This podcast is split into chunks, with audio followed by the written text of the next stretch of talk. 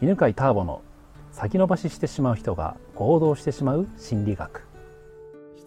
でそこからどういうふうにこう今のこう成功をつかんでいった感じなんですか？あはいはい。えーっとまあ起業したものの全然うまくいかずに1年くらいまあやってたんですけどもうこれはちゃんとうまくいってる人に話聞かないとずっとこれが続くなと思って、うん。で思い切ってその知り合いのまず、まあ、中古車屋さんですけど知り合いの経営者にどうやってるか教えてくださいって。きっと誰も教えてくれるわけないと思ったんですけど、うんうんうん。もう頭を下げて頼みに行ったんですよね。それでもすごいハードルじゃなかった？ものすごい高かったですけどもうなんかもう思ったんですよ。もうこのままいったら本当人生どん底で終わるって。ああ。それとなんかこうプライド捨てて頭下げるのどっちがいいかっつったら、うん。もうとりあえず頭下げようと思ったんですよね。なるほどね。それもすごい決断ですよね、ええ。まあ、24号だったんでね。あ。そんな、まあ、プライド捨ても社会に出たプライドが全くなかったんで、むしろ自信がない方が強かったんで。でそうしたら、えーとまあ、すごい冷たい人もいたけれども中には「教えてあげるよ」とか知らなかったの?」とかってバカにされながらも「ああ知らなかったんです」っつって。で、まあ、最初は車の売り方とかも教えてもらってる中で、じゃあ今度違う会社のこういう人に会うから、うん、来たら話聞けるよっつって、で話をついてって聞くようになったんですよね。う。んでもう24号の若者が教えてくださいって言うと意外とみんな教えてくれてうん。そうお前はガッツがあるみたいな、うん。うん。うんでじゃあ今度またこういう社長に会うから来たらどうだみたいな「あ行きます」っつって「もうどこでも行きます」みたいな。って言ってだんだんだんだんと規模の大きい成功してる人に会うようになったんですよ。なるほどね。じゃあまあ人脈ゼロっていう状態から、ね。まあ紹介してもらって紹介してもらってっていうふうに広げていった感じなんですね。はい、本当熱意ですね、うーん。もうなんかどうにかしたいっていう姿勢って人に伝わると思うんですよね。確かにそうですね。でやっぱりそうするとその同じ過去自分もそうやって頑張ってきた人が、うんうん。あその気持ちわかるからじゃあ役に立てることならばするよみたいな、いいですね可愛かったと思いますよそのね24号のやつが 来て「もう起用したんだけども行かないんです」って教えてくださいっつってあ確かにそうかもしれないね、でまたそうそうあの1年ぐらいは奮闘してたんで一応。うん、うんうん1年はやったんですけどって言うとそうか1年やったのかみたいな、うんうんうん。うんそれはそうですよね。最初からなんか教えてくれって言われたらねちょっとうん。もうちょっとやってみたらみたいな感じにはなりますもんね。まあ、お前も頑張ったんだなみたいな感じで、あまあ、一応頑張りました。みたいなそれで教えてもらいましたね、うんでそこでどんなことを学ばれたんですか？そこで思っそのやり取りの中で思ったのは成功してる人ほど快く教えてくれるってことですね。あ。これは本当びっくりしたことで成功してない人って教えてくれないんですよ。はなんかお前そんなの聞こうなんてのはななんかつかましいんだみたいな。10年早いよみたいな。う。んそんな誰もしてくんねえだろうとかっていう感じだったのがどんどん成功していくに従ってすっごい優しく教えてくれるんですよ、うん。教えてくれるし人紹介してくれるし、まあ、こういう本読めとか、うんなのでこれやるからとか,、うん。だからなんかこう成功その当時はでもなんか成功したらそういう余裕が生まれるのかなと思ってたんですけど、うん確かにそう思いますようん。ねでもそうじゃなくて聞いてみるとその結局なんていうのかなその、まあ、最終的にはすごい成功してる人が言った言葉ですけど、本当に成功したかったらば他の人の成功に貢献しろって、うん。うん。そうするやつが最終的には一番チャンスかもし豊かになるんだって。うん。いうのを聞いた時になるほどと思ったんですよ。全てがつながって。やっ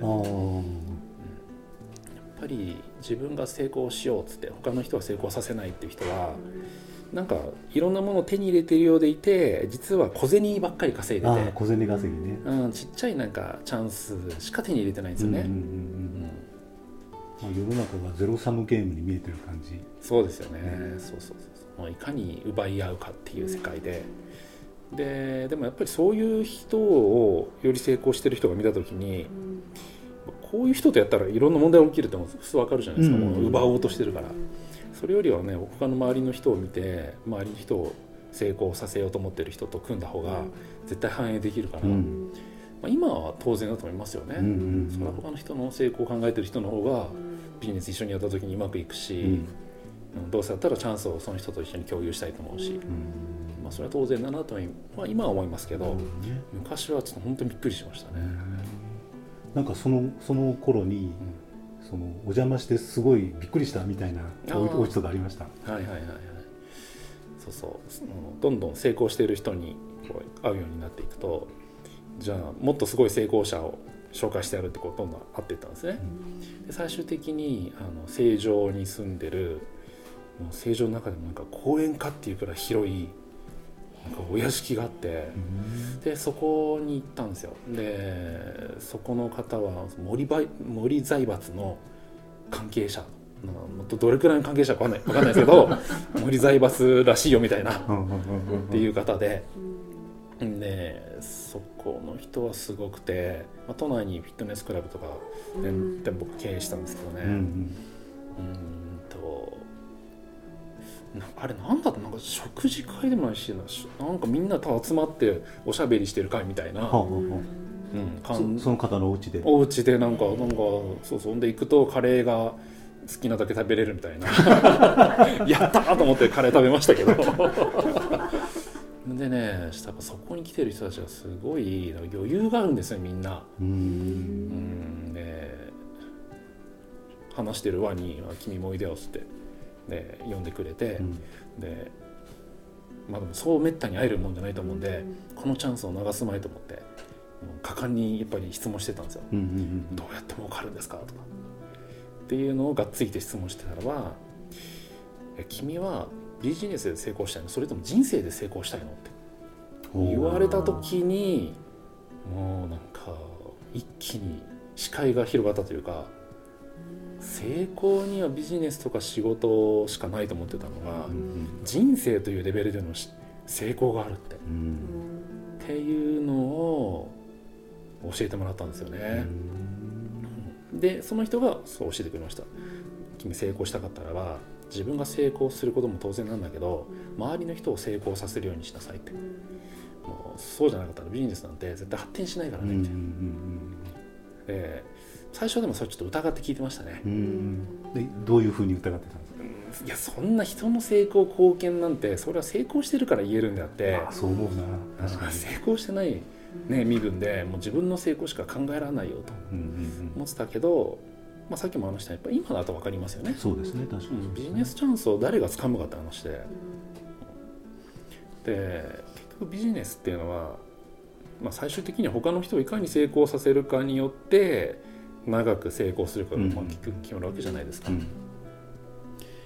例えばまあ車屋さんでもそのまあお客さんを成功させる。例えばお客さんが本当に欲しい車を役立つ車を提供したらばその人が喜んででその人がまあ豊かになったらばよりいい車をまた買ってくれるわけだから、うん。そういうこう繁栄をしし合う。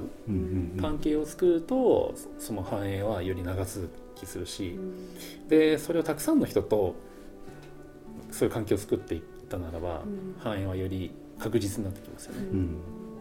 まあ今だとね分かりますけどね。じゃあそのその考え方を聞いてその後ターボさんはどうされたんですかこの番組は犬飼ターボ、ナビゲーター竹岡由伸でお送りしました。